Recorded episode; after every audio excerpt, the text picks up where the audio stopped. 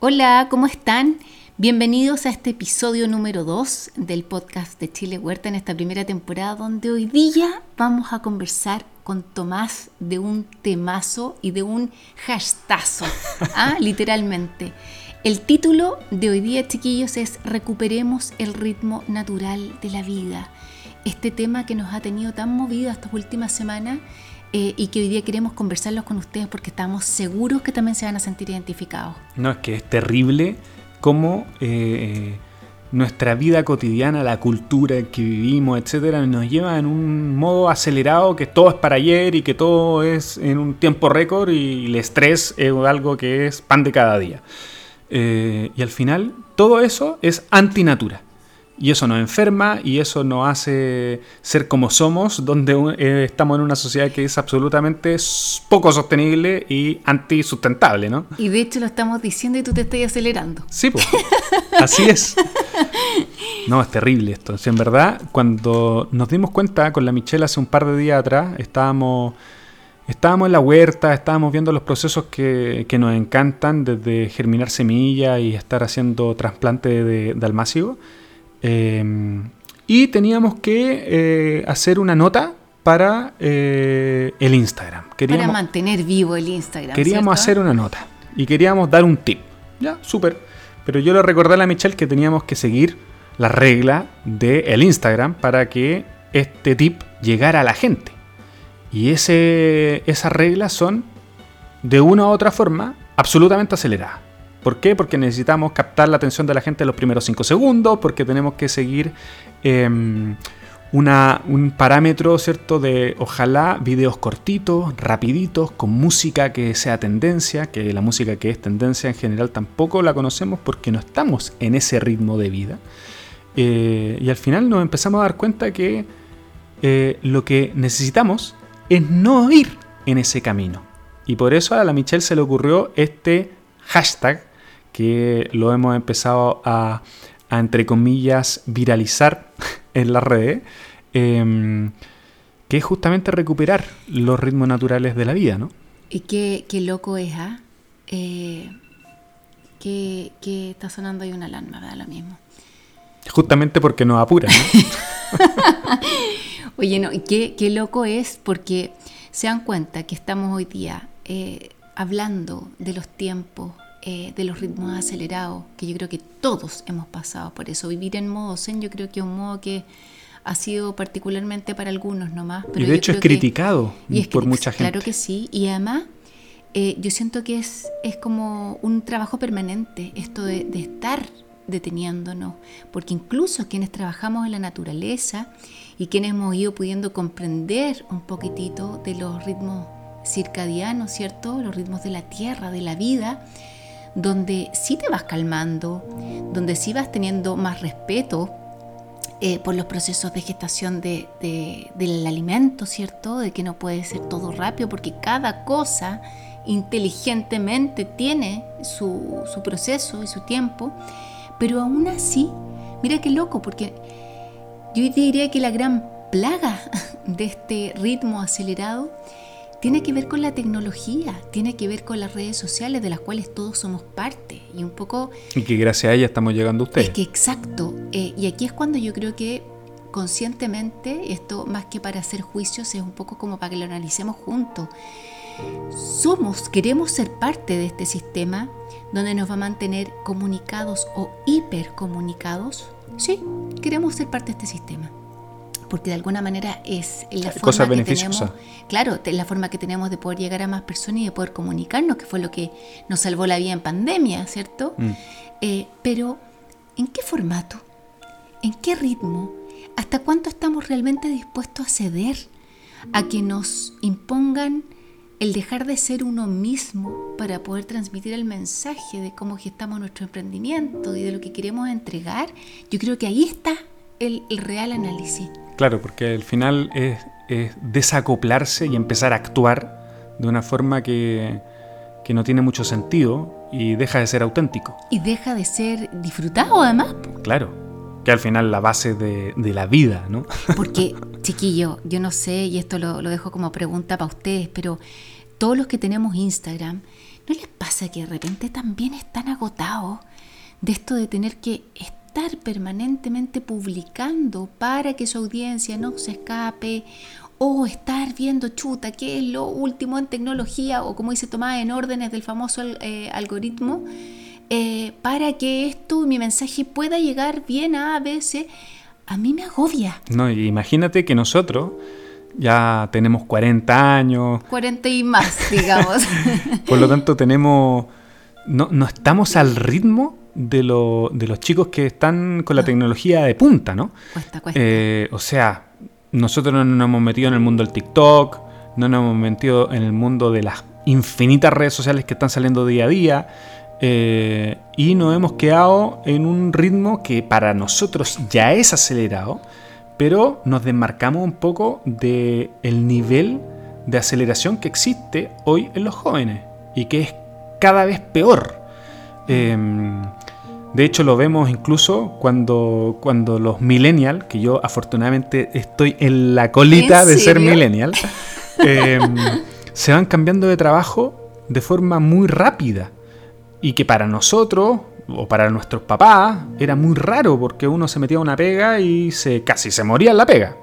Eh, pero hay cosas positivas también de esos ritmos, ¿cierto? De ir cambiando, de, ir moviéndose, eh, pero hasta cierto nivel. O sea, te mantienen una permanente actividad, ¿cierto? Donde yo creo que estimula tu creatividad y todo, pero cuando tú ya lo empiezas a sentir como una obligación, yo creo que ahí está la delgada línea, cuando, cuando ya dejas de disfrutar lo que estás haciendo, y esto yo creo que en todo ámbito de cosas, ya se pierde el encanto. Cuando a ti te obligan y acá desde cabros chicos, o sea, vayamos con, como con la orden de ser humano desde cabros chicos, cuando te obligan o te ordenan ciertas directrices, listo, uno ya se puso a la defensiva y uno quiere hacer lo contrario. Sí, pero aquí siendo abogado al diablo, de repente... Hoy me acordé de un amigo con eso abogado al diablo. Pero de repente para ellos, para la gente que está viendo esto y que en cinco segundos no le atrajo, no, le trajo claro, nada, eh, y se cambió, bueno, ahí está cumpliendo lo que estáis diciendo recién. Al final no está eh, llenando su, su, exigencia, ¿no? lo, que está, lo que está esperando, su expectativa. Pero vamos a lo humano, con eso mismo. ¿Qué es lo que nos suele pasar? Cuando tú ves a una persona por primera vez, como ser humano, tu primera reacción es el prejuicio. Tu primera evaluación va a ser el tono de voz, cómo habló, cómo está vestido, qué fue lo primero que te dijo, pero resulta que ese ser humano, y podía hacerle la cruz al minuto, incluso sin que te hable, por el aspecto, porque ya te hiciste una idea preconcebida de este prototipo de persona, ¿cierto? Pero si no le diste la posibilidad y resulta que ese ser humano a los 10 minutos de estar conversando, te contó su vida, pudiste descubrir el humano que hay detrás, el por qué es como es, te lo perdiste. Sí, pues Entonces, ahí tenía un punto esos cinco minutos en que dejaste de ver algo por rapidez, porque te, no te enganchó y bla, bla, bla. ¿Y si te perdiste un tremendo contenido? Claro. ¿Y si te perdiste una, un tremendo espacio nutritivo para que incluso hasta te pudiese haber cambiado la vida? Te lo perdiste. Sí. Por ir rápido. Sí. Y, y si no, yo creo que eso es lo que predomina ¿no? en el acto de decisión. Sí. Porque al final no quieren ni siquiera tener un cierto riesgo y se quedan con su prejuicio. ¿ah? dicen, chuta, esto no sigue lo que yo espero, cambio, next. Eh, y al final, claro, al final está en el límite de la empatía eso, ¿no? Porque si es que mm, uno es tan llevado a sus prejuicios y uno al final es tan egoísta, porque al final está siendo egoísta cuando uno hace eso, porque está pensando solo en uno, eh, uno deja de darle la opción al otro para que se manifieste como él quiera hacerlo, ¿no? Eh, y justamente para mí eso es ser empático. Ponerse en los pies del otro, al menos dejar de estar en esta posición ególatra, solo me, importo, solo me importa mi persona, eh, y no le doy ni siquiera la opción para que el otro se exprese en la forma que él quiere. Ahora, voy a salirme de las redes sociales ¿ya? Vamos a ir también a, los a los momelian. ¿ah? Eh, Inventaste una nueva palabra. de la que yo me siento parte, ¿ah? ya somos los tatitas. Eh, ¿Qué pasa, por ejemplo, en la vida real, en el vamos a sacar las redes sociales que sí de alguna manera nos mantienen bastante ahí en línea, digámoslo, y la tecnología. Ni hablar, después tal vez más adelante vamos a hablar de la inteligencia artificial y todas las cosas nuevas que yo estoy recién tratando de entender, pero el detenerse. Y acá chiquillos les vamos a contar algo eh, que de hecho vamos a comenzar mañana juntos, porque yo lo vengo haciendo hace rato, y que también es interesante de conversar, y que es, ¿qué pasa si yo detengo mi vida por un día? ¿Qué pasa si yo durante un día guardo silencio? ¿Qué pasa si yo apago el teléfono, apago el computador por un día? Este es un ejercicio que yo vengo haciendo hace años, eh, donde a mí no recuerdo por qué, por qué lo quise hacer. Creo que debe haber estado saturada justamente. Pero yo creo que es por lo mismo que. De lo, mismo, de contestar teléfono, de mails, etcétera, y necesité como silencio. Eh, que les aprovecho de decir que para quienes se atrevan a hacerlo es fantástico porque el silencio es tremendamente sanador.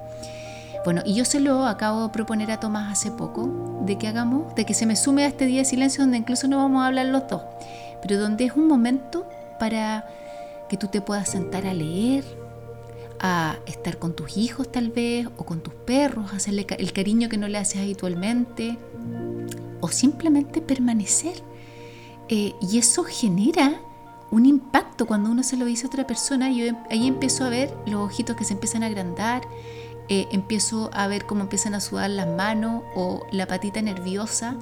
Eh, ¿Qué te pasó a ti cuando yo te lo propuse? es que justamente no estamos acostumbrados a eso. Entonces son, son cambios. Un poco lo que hablábamos en el, en el episodio 1, ¿no? En el episodio anterior.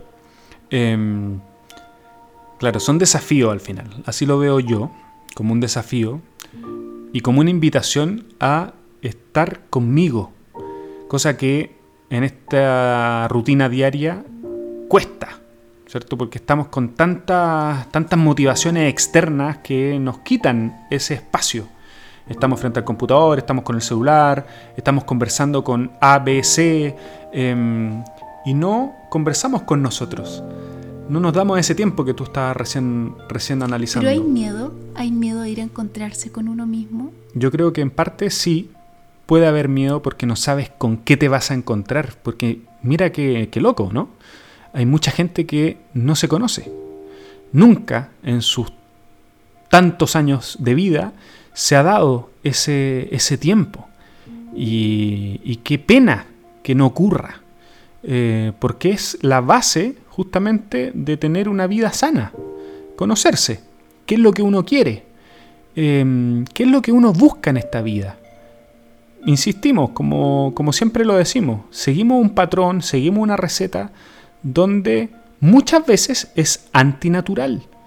Em, por lo tanto, eso es lo que estamos nosotros tratando de ir a buscar, buscar estos ritmos naturales que los ritmos naturales de la Michelle, los ritmos naturales míos, los ritmos naturales de ustedes son, como siempre decimos, distintos. Pero, los ritmos naturales de la vida. Son de la vida, exactamente. son los que van a ser los que les van a hacer bien. Y acá, chiquillos, un poco con, este título, Recuperemos el ritmo natural de la vida, también es un, llamado eh, a respetar, a recuperar, a darle valor a los tiempos eh, en el caso nuestro que trabajamos conectados con la tierra, es tan importante darse cuenta de que cada cultivo va a tener un periodo que tenemos que esperar, porque es así perfectamente, es, es inteligentemente creado así. Eh, y el darnos la posibilidad de detenernos para ir en busca del bienestar. Mira, sabes que yo siento que tarde o temprano es como, hay que detenerse igual, ¿ah? Sí o sí. Esto es como, como lo que hablábamos en otra oportunidad, es cuando tú tienes problemas eh, y tienes estas espinitas que te van pinchando, te van a pinchar hasta que en algún momento te hagas cargo. Ahora tú decides cuánto tiempo quieres que te duela o te moleste o te incomode. Pero es insostenible llevar un ritmo que va en contra de tu naturaleza. Por ejemplo, ¿sabes de qué me estaba acordando también? ¿Mm? Netflix.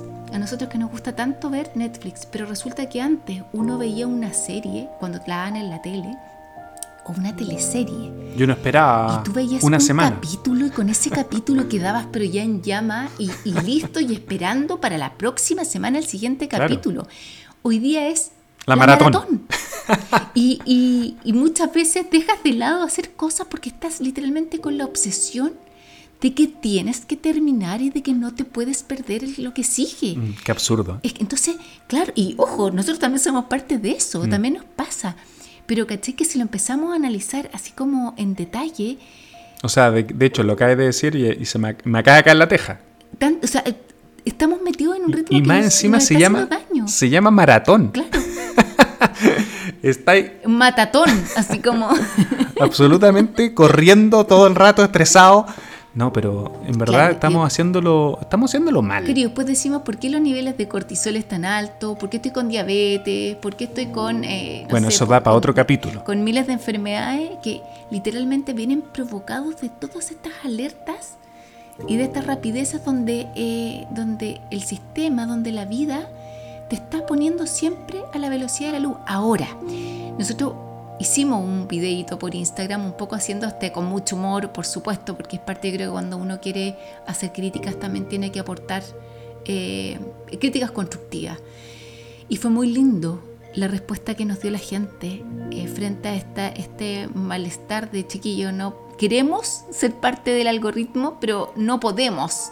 Así de simple, no nos da eh, para poder entregarles toda la información y no queremos, ojo, tampoco entregar todo de manera rápida porque dejaríamos de ser nosotros los que le, le estamos entregando el, el mensaje. Y la respuesta de la gente, la mayoría, yo creo que tal vez son todos igual de tatitas que nosotros. ¿Ah? ¿Será eso? Puede ser. Pero la gente que decía, No, la gente decía que. O sea, que en verdad teníamos que.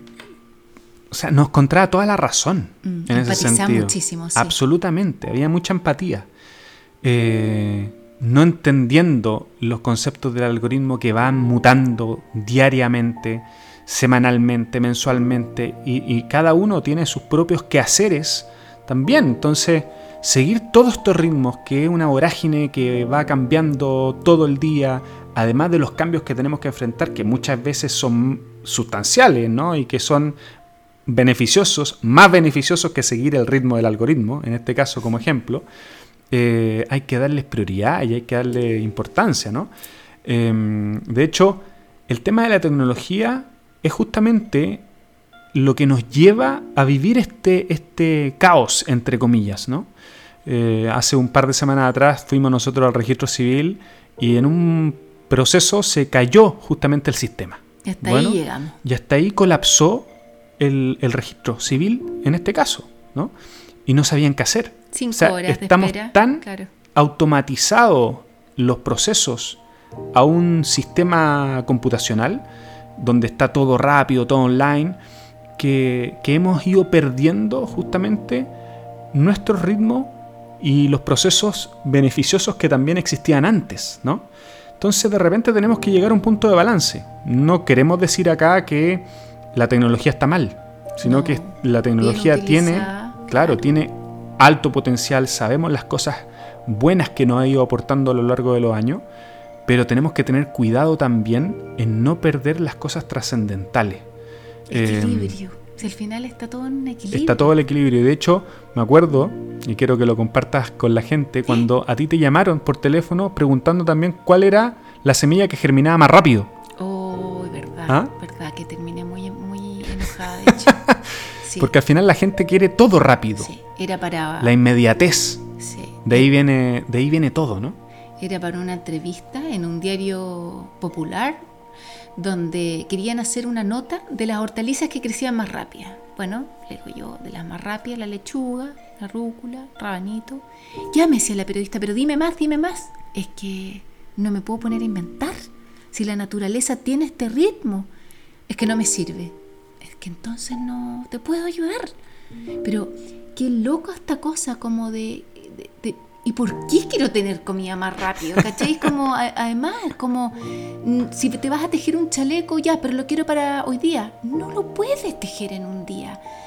Hay, yo no sé, es como volver a conectarnos, chiquillos, volver a conectarnos a los tiempos reales, porque, insisto, nos va a bajar un par de cambios que sin duda va a ser que volvamos a recuperar la salud, que volvamos a poner atención en el otro, Que, ¿Cuánto hemos perdido en la comunicación de por estar tan rápido en la comunicación eh, y con estos ritmos tan acelerados? Ya ni siquiera escuchamos lo que nos dice nuestros amigos, lo que nos dice nuestra pareja. Eh, oh, pero es que yo te lo dije. Ah, que no, no me acuerdo qué estaba haciendo. ¿Por qué? Porque estaba viendo el celular. No, es que estaba pegado con la tele.